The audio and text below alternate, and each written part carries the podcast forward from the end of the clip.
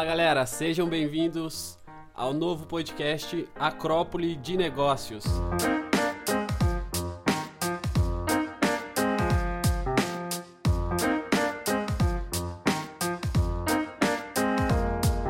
Eu me chamo Lucas Amâncio, sou formado em engenharia civil, também tenho uma marca de confecção, sou apaixonado pelo empreendedorismo, negócios e finanças. Hoje estamos aqui com o Ramon, barbeiro, parceiro nosso. Meu nome é Ramon Heitor, eu tenho incríveis e absolutos 23 anos de idade, curso atualmente psicologia, mas empreendo já há 4 anos no ramo de barbearia, passando aí por diversas atrocidades que o Estado brasileiro proporciona pra gente. E completamente apaixonado pela vida e o que ela proporciona para nós por meio das imprevisibilidades. Ramon, fala pra gente um pouco, primeiramente, da história da sua barbearia, dos quantidade de clientes que você tem atualmente.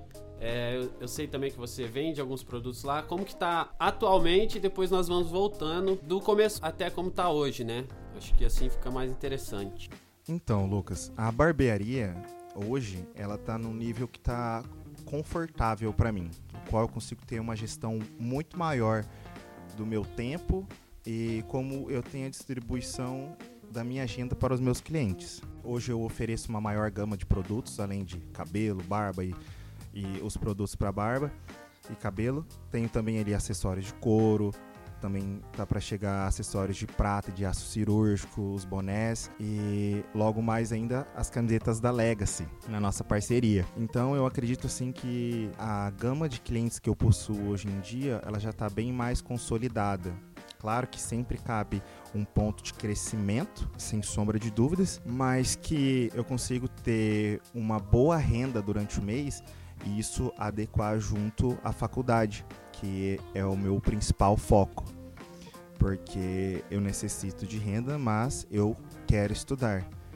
Então, eu acredito que eu venho conciliando esses dois âmbitos do estudo e do empreendedorismo estudo acadêmico com empreendedorismo de uma forma assim, eu diria que bem mais refinada do que quando eu comecei. Então acredito que seja por aí o, o meu momento atual. E sempre pensando no critério da principal premissa que eu estabeleci para o meu negócio desde que eu abri: gerar o máximo de valor pelo menor preço possível sendo valor aquilo que você recebe e o preço que o, o que você paga. Então, eu tento colocar o máximo de valor intrínseco ao meu produto, ao meu atendimento, à experiência, pelo menor preço possível. E graças a Deus e principalmente a mim, que trabalho muito, é, isso vem dando muitos resultados. Ramon, você tá agora com 23, 24 anos? 23. 23. Então você começou muito novo, né? Com 19 anos nessa vida de empreendedorismo? Sim, com 19 anos. Fala um pouco agora da sua história pessoal até você ter essa ideia de onde que veio, qual que foi o, os seus valores, o que, que você estava pensando na época. Então, Lucas, foi o seguinte, eu eu estava trabalhando na construção civil como eletricista. Então, eu saturei de trabalhar na obra quando num belo dia de chuva, eu tava com o botinão furado e eu pisei numa poça de lama. E eu fiquei friccionando lama na meia um período de oito horas. na, na construção.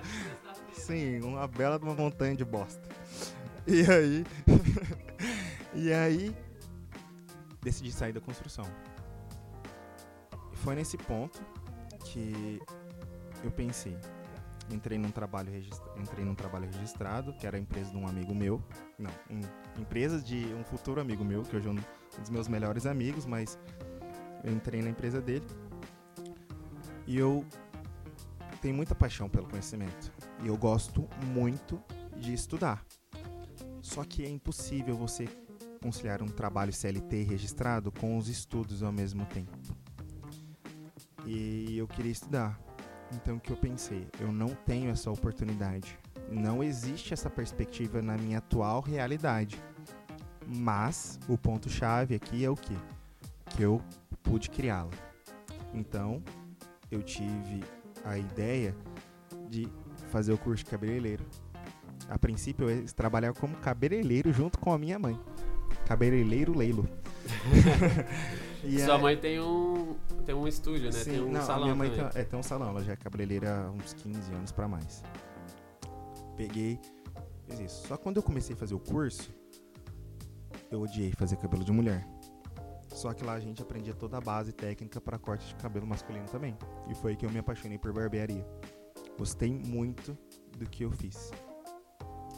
Então, basicamente o início de tudo isso foi que eu precisava criar uma oportunidade a qual eu pudesse trabalhar e estudar ao mesmo tempo, conciliar os estudos que eu tanto gosto, conhecimento que eu gosto de adquirir e trabalhar, porque infelizmente eu não tenho um pai rico para me bancar e acredito que todos presentes aqui nessa magnífica sala também não têm.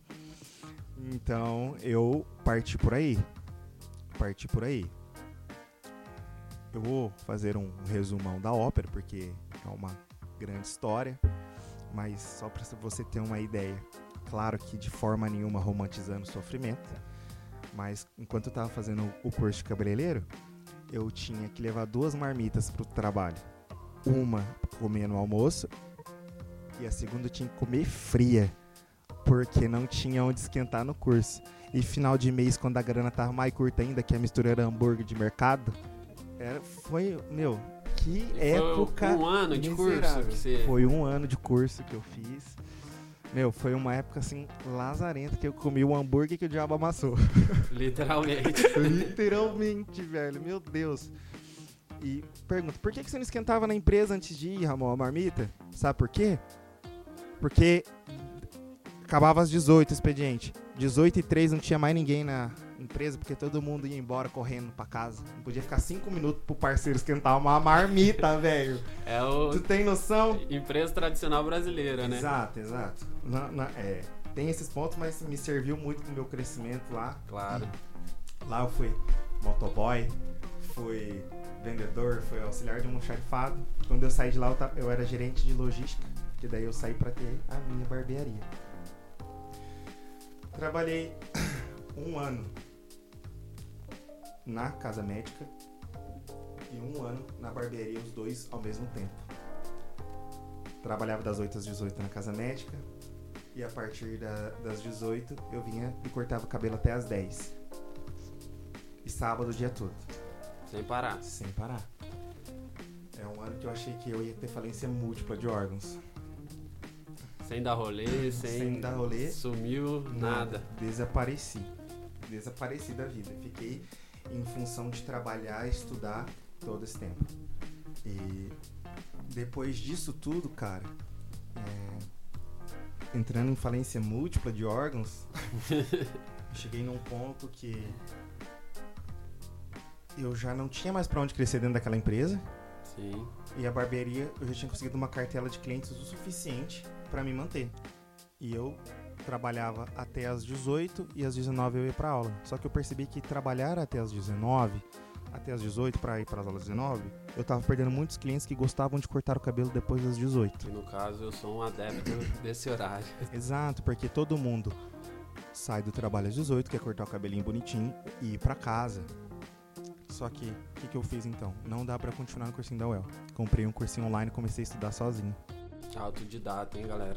E é exatamente, eu consegui, cons- devido a esse meu planejamento, consegui conciliar os estudos, me preparar para os vestibulares e ter renda ao mesmo tempo. Então, eu fiz isso, estudei igual um miserável, era muito difícil porque as clientes, da, eu, era metade, a minha barbearia era dividida em metade o salão da minha mãe e metade a barbearia. E as mulheres que vinham fazer o cabelo ficavam conversando em cima de onde eu tava estudando. E, meu, uma cara de concentração não é uma cara de quem tá pulando de felicidade, sorridente. É uma cara brava. E as mulheres, muitas reclamavam pra minha mãe que eu tava recebendo o pessoal com cara feia enquanto, tipo, eu tava estudando. Mas, estudei, fiz vários vestibulares.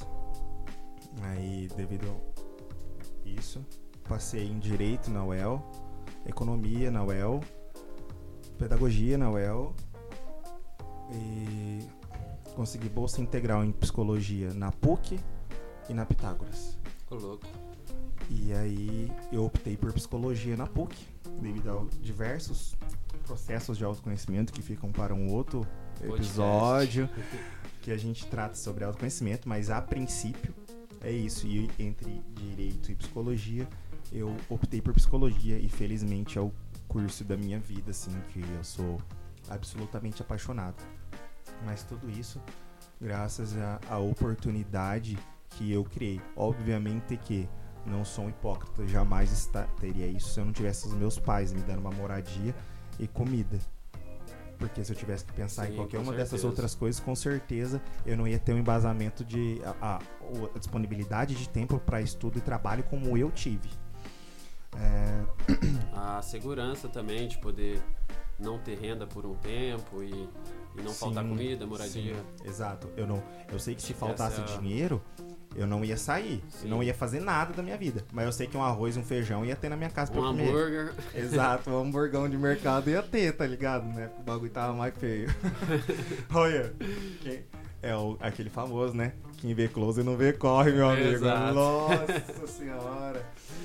E nisso tudo, Lucas, é, eu digo assim para você, e hoje, como eu disse, todos esses processos que eu passei serviram muito pro meu crescimento, me tornaram muito resiliente, porque, meu, teve semana na barbearia no começo lá, que, tipo, meu rendimento bruto mensal, bruto, com, sem tirar os custos, foi 700 reais. Que eu passei, tipo, a semana inteira sem cortar um cabelo e cortei só no sábado, tipo, uns três, assim. Pagou para trabalhar, na Sim, verdade. Né? É, né? por aí. Só que esse é um, um momento, um ponto de inflexão muito grande. Que você tem que se provar resiliente ali no seu negócio. Porque você está construindo a sua marca. Você está construindo as, a perspectiva que as pessoas têm sobre o seu negócio. Mas eu levo muito pra minha vida que feito é melhor que perfeito. Sim, com e certeza. hoje, como a gente já disse, que eu digo que eu tô numa situação bem mais confortável, que eu consigo ter uma boa renda e eu consigo conciliar muito bem com os meus estudos, é porque porque eu passei pro caminhão de bosta anterior. E sobreviveu, né? E sobrevivi. Não desistiu. E acho que o principal ponto é que a maioria das pessoas sobrevivem aos seus piores dias. E a questão é que esse foi um planejamento para eu chegar a estudar de graça na PUC. Foi um planejamento de dois anos e meio executando. Se eu não me planejasse e se eu não fizesse nada do que eu fiz, esses dois anos e meio teriam passado do mesmo jeito. E execução diária, né? Execução Sem diária. Sábado, domingo, feriado. Sim, é, eu penso da seguinte forma: você traz um, esse teor para a questão que é o quê? Você não vai estar tá motivado todos os dias. Na verdade, eu acredito muito pelo contrário, que a maioria dos dias você não vai estar tá motivado para fazer porra nenhuma. Mas que o que te mantém no jogo é a disciplina. E também penso que tudo bem não cumprir com, seus, com os acordos que você fez com você mesmo às vezes. Uhum. Às vezes a gente tá numa merda e tudo bem tá numa merda. Mas assim que você sacudir a poeira, volta pro jogo. Porque eu sei que eu tive diversos pontos que eu pensei em largar a mão de tudo. Por exemplo, quando eu estava no final do meu segundo semestre da faculdade, a sorveteria que era do lado da minha barbearia tinha falido e abriu o ponto. E era o momento de eu de desvincular da metade da minha mãe e pagar um aluguel inteiro sozinho. Sim. Eu confesso para você que eu gelei o cu de medo. Cara, isso aí nossa, eu lembro assim, o arrepio vem na hora só de lembrar de como foi difícil eu tomar essa decisão. É um passo enorme, né? Sim, é, é, é, é um salto assim muito exponencial do que eu tava vivendo para eu ter um lugar muito maior, muito só mais meu. custo. Sim, muito mais custo. Só que que eu pensei, nada, a, a maioria das coisas quando se trata de empreendimento, pensado racionalmente, inteligente, quanto maior o risco, maior o retorno risco é proporcional a retorno. Então, o que eu pensei, vou ter mais custo, o risco vai ser maior, só que a potencialidade de ganhos de um ambiente muito mais exclusivo, é, se tratando na experiência do cliente, vai me trazer muito mais retorno. Então, tomei essa decisão. Eu estava levando o final de semestre no último mês de provas, atendendo na barbearia e reformando o lugar onde ia ser a barbearia nova. Tudo junto, isso. Tudo junto no mesmo mês. E ainda por cima, com meu último relacionamento, com a minha ex-namorada em crise, e eu em ponto de terminar com ela, assim que eu terminei a reforma da barbearia, ficou tudo pronto, eu acabei terminando o relacionamento com ela. Então você imagina, novamente, um caminhão de bosta no meu colo pra eu resolver, mas que no final isso só te torna mais resiliente. Faz com que você saia realmente mais forte daquela situação. Porque é das duas uma, ou vai ou racha. Não tem, a, não tem outra opção, né? Não tem. Ou você executa ou você desiste. E Sim. nisso você tem que ir um dia de cada vez Você ir vai pra cima. osso. Ou você larga o osso ou você termina de roer. É das duas uma. Você poderia usar um trilhão de metáforas aqui para claro. descrever, pra descrever essa situação. Mas é, é aí que é nesse ponto, é um ponto de inflexão mesmo. Ou você larga a mão ou você vai all in. É das duas uma. E obviamente que existem diversas outras barbearias é, muito maiores que minhas, mas eu sempre penso que aquele é o tempo daquelas pessoas. Na- no meu tempo, na minha régua, esses são os desafios que eu en- que eu tô enfrentando. É os desafios que o universo propôs pra mim nesse momento. Então, eu, eu levo isso muito a sério a partir da minha régua. A E eu- vida é uma corrida contra si mesmo, né? Sim, Muita exato. gente se compara com outras pessoas e não tem esse, essa visão de se olhar no espelho e ver o tanto que você já lutou e já conquistou e o que você tem a conquistar é lutando contra você. Não tem outra pessoa que você tem que se comparar e, e talvez se espelhar, né? Exato. Veja bem, Barack Obama encerrou a carreira política dele como presidente dos Estados Unidos, se eu não me engano, aos 55 anos de idade. O novo presidente dos Estados Unidos, Joe Biden, começou aos 77, se eu não me engano também. Nenhum tá atrasado e nenhum tá na frente. Apenas cada um no seu próprio tempo. E Sim. dentre as perspectivas do meu tempo, que eu enxerguei dessa forma, eu digo pra você que hoje eu só sou o que eu sou é, e penso da forma como eu penso porque eu passei por tudo isso, sem sombra de dúvidas. Entende? Sim, claro. E claro que, como eu disse, tudo isso é um resumo muito grande da ópera. Mas que cada um desses dias que eu tive que me provar resiliente de estar ali. é, Por exemplo, olha só. No Natal, cara, dezembro é o mês mais movimentado da barbearia. Teve um final de ano, se eu não me engano, foi de 2017 para 2018 ou 18 para 19. Eu fiz uma queimadura de terceiro grau na minha mão e eu tive que trabalhar com dois dedos só para manipular a navalha. É, o seu, sua mão é a ferramenta de trabalho, Exato. né? É, Se- Simplesmente. É a mesma coisa De um cirurgião um cirurgião, um cara que toca violão. Como que ele vai Sim. tocar violão sem com a a mão mobilidade. arregaçada, entende? Mas, novamente, tudo isso nos torna mais resilientes. E muito distante de um papo de coaching picareta, de motivacional barato, apenas enxergando todas essas perspectivas que a gente encontra na nossa vida, que realmente são adversidades que a gente vai ter que lidar com elas independente de tudo. Sim. Porque a única pessoa responsável pela sua vida é você mesmo. Então o que você tá fazendo com isso, sabe? Eu não tinha a oportunidade de trabalhar e estudar simultaneamente. Hoje eu consigo. Hoje eu consigo. Você criou a oportunidade, né? Exato. Simplesmente foi. Falou, é assim, esse é o caminho, então eu vou abrir o caminho. Você não tem um caminho pra mim. Sim.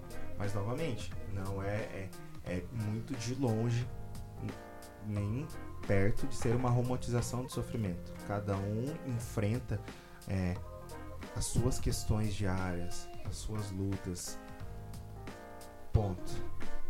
Só que eu digo isso a partir da minha realidade e a partir da minha vivência.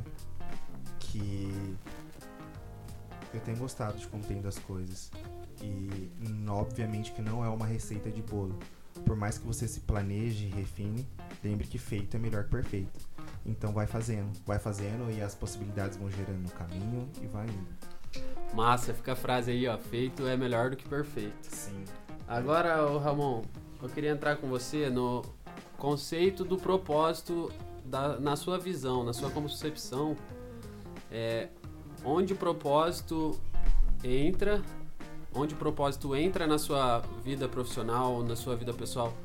Que o propósito, ao meu ver, é algo que ele está em todas as áreas da nossa vida e ele não se divide entre profissional, pessoal espiritual, é tudo muito muito unido, né?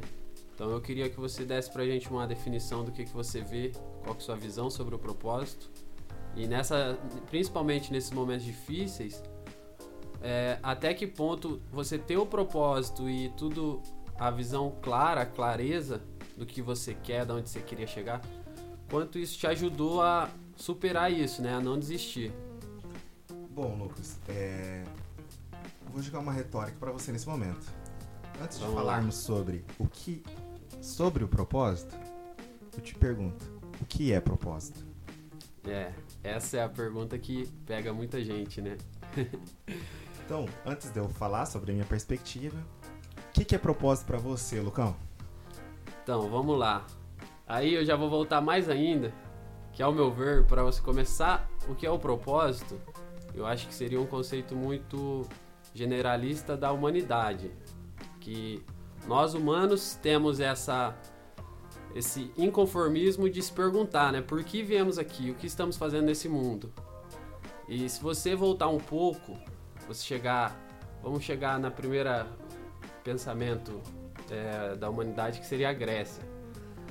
Na Grécia, eles pensavam que nós tínhamos nosso propósito definido no nascimento, porque é, a crença grega, que foi um dos primeiros pensamentos no ser, no, no humano, era muito voltada que o mundo é finito e o mundo seria como uma máquina que roda perfeito. Então cada pessoa tem seu papel é, pré-definido, né?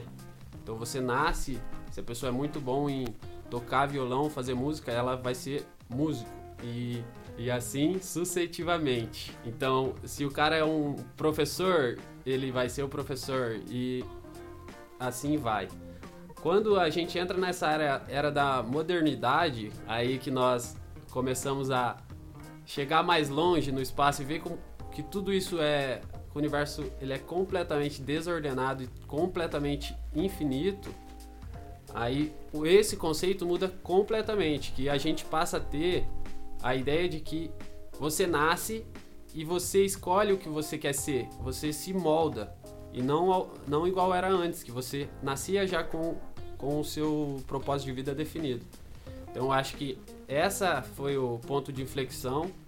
Eu acho que o nosso propósito, cada um tem o seu a partir do que você quer fazer, entendeu? Então você você vê sua, você define uma visão de longo prazo é, e baseado nessa visão de longo prazo você vai moldar seu propósito para você chegar até aquilo, entendeu? A vida que você quer viver, a vida que você quer shapear, digamos assim. Bota fé, bota fé. Seria mais nessa linha que, que eu penso. Bota fé.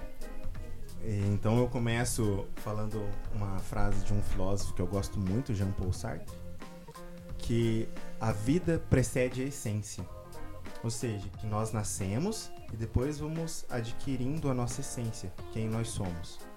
Que se dá a partir da nossa interação com o mundo. Por que, que eu disse isso? Primeiro porque eu quis. E... Muito bom. Mas também é, pelo fato de que o seu propósito ele está alinhado à forma como você assimilou o mundo à sua volta. Sendo assim, você foi uma pessoa que foi criada num determinado contexto. Então, a partir desse contexto, esse ambiente que você interagiu, você teve determinados gostos a partir daquilo ali, ou coisas que você gosta menos. E a partir disso, de um processo de autoconhecimento, de você entender quais dessas coisas que você interagiu são importantes ou não, que você consegue fazer uma projeção para o futuro a partir de uma perspectiva de algo que você queira fazer ou se tornar. Sim. Faz sentido? Faz, com certeza. Exato. Pelo menos para mim faz também. Sim. E, e eu penso dessa forma. Então, a partir de um processo de autoconhecimento profundo, porque ao meu ver também não existe receita de bolo para isso, é, você se conhece. Porque se conhecendo, você consegue saber as perspectivas que melhor vão se enquadrar com aquilo que você aprecia ou não. Por exemplo, depois de um profundo processo de, autoconhecimento, que eu consegui enxergar que a psicologia seria algo muito mais contemplativo para mim do que o direito. Uhum. E o que uhum. cruza exatamente com o objetivo que na barbearia, por mais que não seja o meu ponto final, que é apenas um processo de transição, mas que porventura sou apaixonado por fazer, ali eu consigo ter contato com a história de inúmeras pessoas nas suas mais diversas perspectivas, em gênero, grau, cor, tudo vai, todas as variações é, a barbearia é possíveis. é trabalhar com pessoas o dia inteiro, né? Exato. Simplesmente é atendimento, não tem... Exato, é um contato direto com o público. E muito se engana que se o único intuito de uma pessoa é cortar cabelo. Garanto para você que eu salvei pelo menos uns três ou quatro casamentos ali de pessoas que sentaram na minha cadeira. E... Será que você fez tão bem assim? E, e, eu, e o duro que é, nem é meme, é muito verdade. É, então eu tenho contato com muitas dessas histórias. Claro. Então, intrinsecamente, então, de novo, falei só 15 vezes, né? É... O autoconhecimento você acha que seria a chave é para essa descoberta dessa resposta? ponto chave, cara. É o ponto absolutamente chave para isso. Daí, através desse autoconhecimento, consegui chegar na psicologia e na barbearia. Eu consigo ter o contato com a história dessas pessoas, que é como se fosse um estágio ali 24 Está horas. Se desenvolvendo a todo tempo. Exato, um estágio 24 horas para a psicologia porque eu tô tendo contato com as pessoas e lidando com as demandas delas. Claro que eu sempre deixo muito claro que eu ainda não sou psicólogo, que é apenas uma conversa uhum. de brother. Mas assim como você é engenheiro, você olha um ambiente com um olhar mais técnico, quando eu olho para o comportamento humano, eu também vou ter um olhar mais técnico. O diálogo é diferente, é, né? De forma intrínseca, eu vou conseguir analisar o, os porquês daquela pessoa. Então, no seu caso, o, seu, o propósito da sua barbearia foi um ponto de transição para o seu propósito final, que seria a sua profissão como psicólogo. Exato. E no caso de aprendizados e afins, né? Sim. E por... daí a gente entra no propósito da psicologia na minha vida. É algo que através de todo esse processo de autoconhecimento que a gente tanto fala, que vem no seguinte ponto. Por que, que eu gosto de psicologia? Porque eu sou apaixonado por pessoas, pelas histórias das pessoas. E para mim é, é como tem uma frase de Nietzsche que eu gosto muito que é eu levo a vida com a mesma seriedade que uma criança leva uma brincadeira. Profundo essa. Muito, cara. Eu acho. É o, é o, o bigodudo é o cara, né? Ele é. Então, eu penso assim que quando eu tô lidando com a demanda das pessoas, é, é tão fluido para mim que é como se realmente estivesse numa brincadeira. Claro que, obviamente, com toda a responsabilidade inerente a isso, só que é muito. Não fácil no sentido de que não tem dificuldade, mas é muito prazeroso. E eu descobri que eu poderia encontrar isso na psicologia para ajudar a, as pessoas a lidar com as demandas delas de com uma certa maestria nesse curso. Uhum. E coincidentemente, como eu disse, casa certeiramente com a minha atual profissão e empreendimento. Massa demais. E no caso de propósito, você acha que as pessoas já.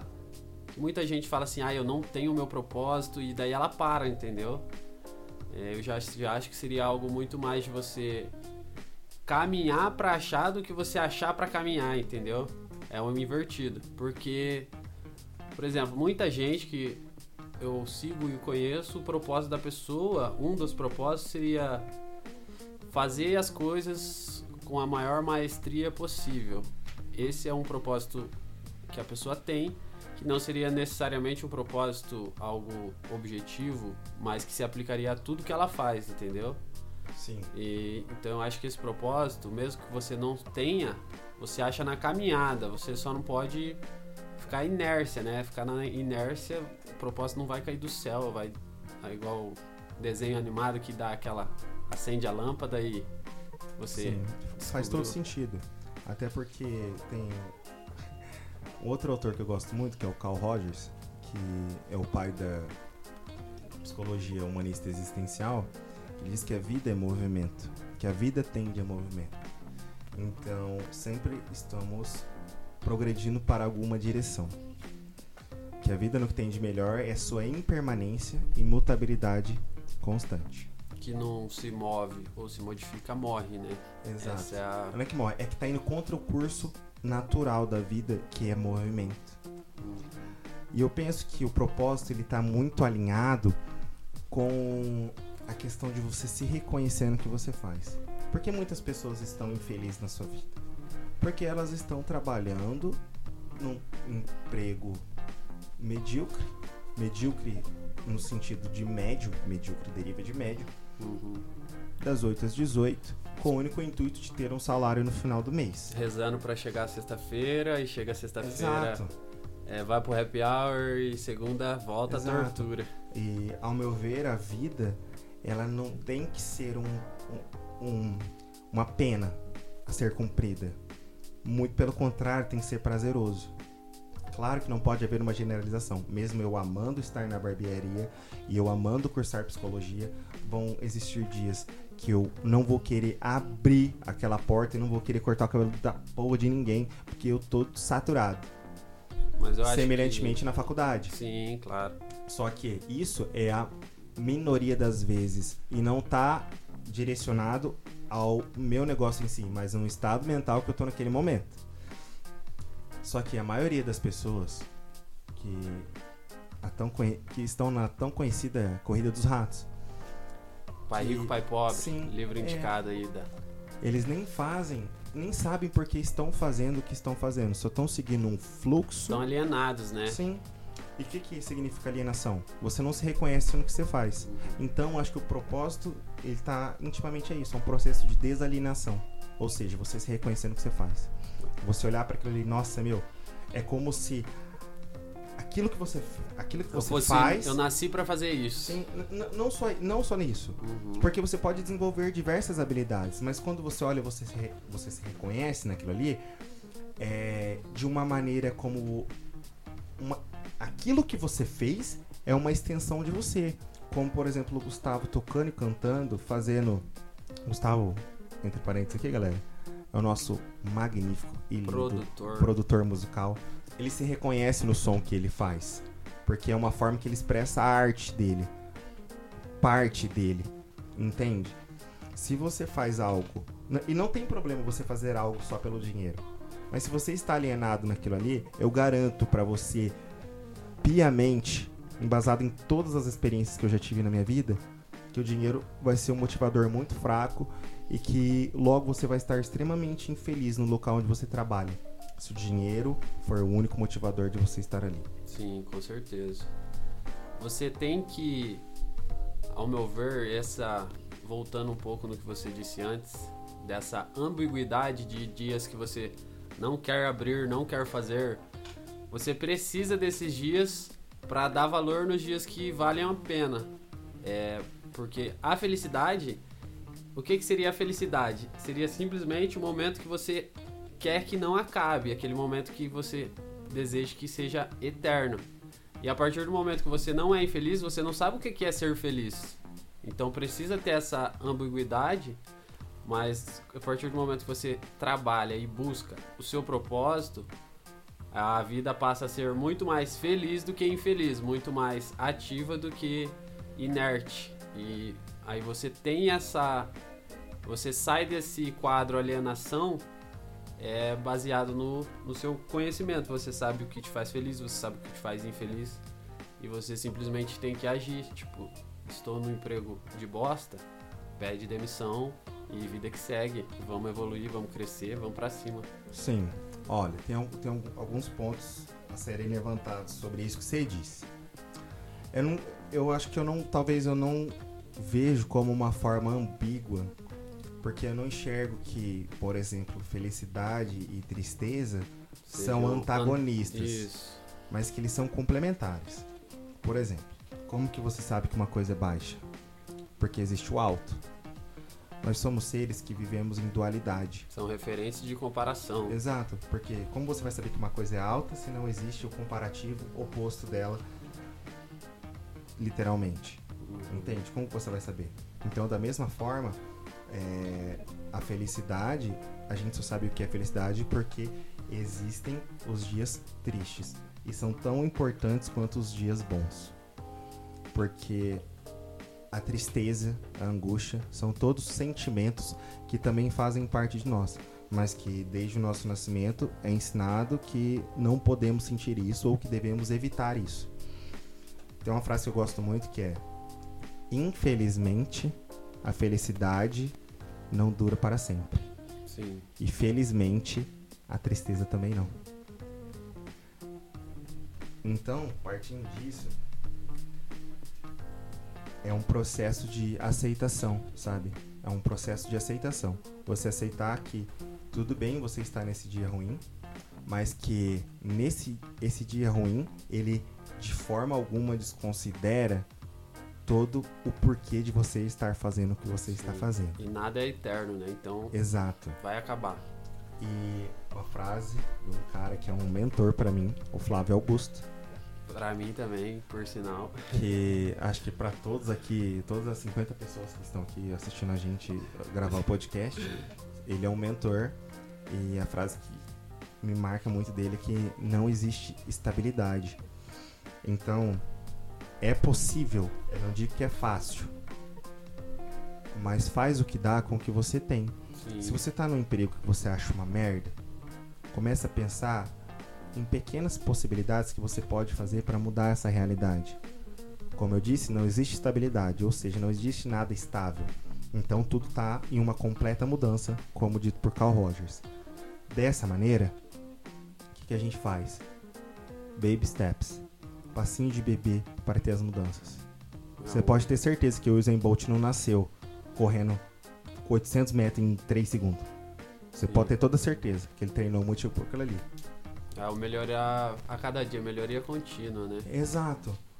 E não é uma melhoria com o intuito de você se comparar com os outros, também como nós dissemos, mas de você se melhorar em relação a você mesmo, sabe? É, aceitar que você pode mudar a sua realidade e que por mais que o seu contexto te influencie muito, ele não determina quem você é. Quem determina o que você é é você mesmo, a partir do seu contexto, a partir da sua realidade, a partir das suas escolhas. É, porque problemas todos temos, né? O pobre não tem dinheiro, o rico, a família é uma merda, o sei lá, o cara é empresário, o filho é drogado e assim segue. Então, é, essa parte da vida perfeita não existe pra ninguém. Só mudam é, os problemas, mas como afeta a pessoa, é, você não, não tem como saber. Então você só tem que pensar como te afeta e você ter o seu mindset pronto pra nessa parte ser resiliente e superar isso e voltando talvez até mais forte pelo crescimento que vai te proporcionar, né? Ramon, Concordo. Tem- Um último, pode falar, Um depois a último- gente já. último detalhe. Freud nos elucida quanto a isso. Rapaz, o homem é filósofo demais. Freud nos elucida quanto a isso que somos seres de falta. Que sempre vai faltar algo. E é essa falta que nos movimenta. Porque se não faltasse nada, você teria que fazer algo? Não. Não, porque não te falta. Veja bem, você disse problema quando a pessoa tem muito dinheiro, né? Que ela tem os problemas dela. Quando não falta nada, falta a falta da falta. Tem que É. faltar alguma coisa. Exato. Tem que faltar alguma coisa. É por isso que você não pode dizer que a depressão do rapaz negro da favela é a mesma depressão do playboy da gleba. Entende? Entendo. Cada contexto vai proporcionar uma falta. O que, que você faz com a sua falta? Fica aí. A reflexão. Essa é pra, pra ir pensando durante a semana e quebrar a cabeça aí. Galera, pode ficar tranquilo que eu também fiquei reflexivo com isso. E também vou dormir com uma crise existencial. A gente veio para isso, na verdade. Ramon, é, eu queria ver contigo se tem alguma pergunta que eu não te fiz que você queria que eu tivesse feito. Então, Lucas, eu acredito que se nós fôssemos falar sobre cada uma das perspectivas que a gente encontra sobre propósito e muitas, e muitas outras questões que se desdobram a partir do propósito, a gente gravaria um podcast de é, 880 dias. Mas, na medida do possível, eu acredito que a gente conseguiu é, dar uma pincelada boa a respeito do propósito a partir das nossas perspectivas. Que é a partir da nossa perspectiva que a gente pode falar com autoridade. Sem cagação de regra. Exato. Sem cagação de regra. É, eu digo para você que tá ouvindo a gente que não olhe e pense nisso como uma receita de bolo, é isso que você tem que fazer. Não, de forma nenhuma mas que talvez o que a gente compartilhou aqui é, nessa presente noite e junto aqui com a plateia, que talvez possa funcionar para você também. Ou se não funcionar, mas que serve como um repertório comportamental para você. Serve como um componente do seu know-how sobre a vida e sobre como você pode abarcar as situações e as adversidades que te aparecerem, sabe? Nossa, esse foi, foi top. então, galera, é, realmente, hoje foi algo que até fugiu um pouco do empreendedorismo, mas eu acho que o propósito, ele é isso mesmo. Igual, acho que a palavra de hoje seria autoconhecimento, pra gente não ser alienado a, a tudo que você faz. É, você tá comendo, desliga o celular, come. Você está praticando esporte, pratique esporte. É você ter essa percepção da sua realidade viver 100% presente, para que você possa é, acordar para a vida, entende? Não viver no automático e só ter uma rotina de merda e uma vida de merda. Acho que seria essa nossa visão que tentamos passar, né? Sim, olha, esteja presente aonde você estiver presente. Porque a vida, ela só existe no presente. O passado não existe mais, já não existe mais, e o futuro não existem garantias que vai existir. Então seja íntegro no seu momento presente, porque ele é a única coisa que você realmente tem.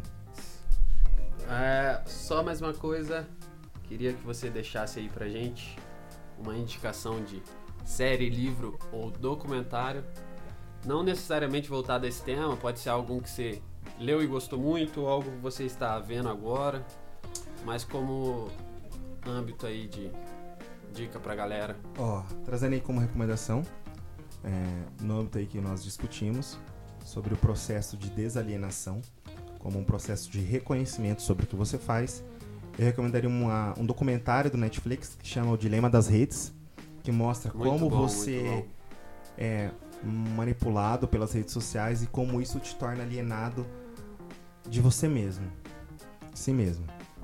Livro existem diversos que eu poderia recomendar aqui, que eu já li, mas eu acredito que o segredo da vida ele tá no aspecto relacional, ou seja, como você se relaciona com as pessoas.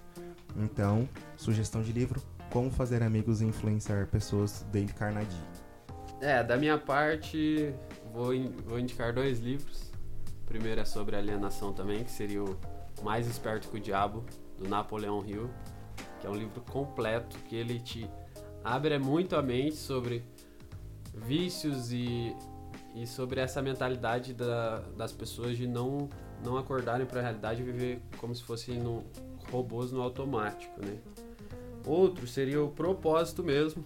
O livro chama Propósito, que é do Siri Prem Baba, que é um livro também magnífico. Ele fala muito, é um, um livro mais, digamos, do, do âmbito espiritual, mas ele relaciona muito sobre o propósito da alma, o propósito do mundo. É, ele tem uns pontos de vista interessantes. Eu acho que são dois livros que valem muito a pena vocês darem uma olhada. Então vamos agora à rede social. Deixa aí sua rede social, particular, profissional. O Gustavo também vai. Vamos passar ali a dele.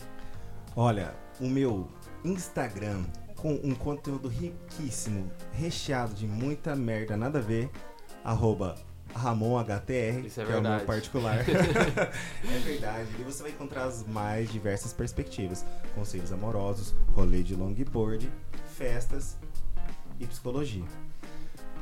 Tchau. Bar, material de construção e sorveteria. Instagram profissional, rh.barbeiro, lá onde você encontra os cortes mais brabos do sul do Brasil, também conhecido como Norte do Paraná, Londrina. Londrama, famosa. Gustavo, qual que é o seu? É o arroba. Gustavo. Arroba o Gustavo com M. É- Gustavo. É, Gustavo, só que com M de minhoca. M de Mac Mac no escurinho. Esse é nosso. O Gustavo é o rockstar do grupo e produtor e o cara faz tudo, sério.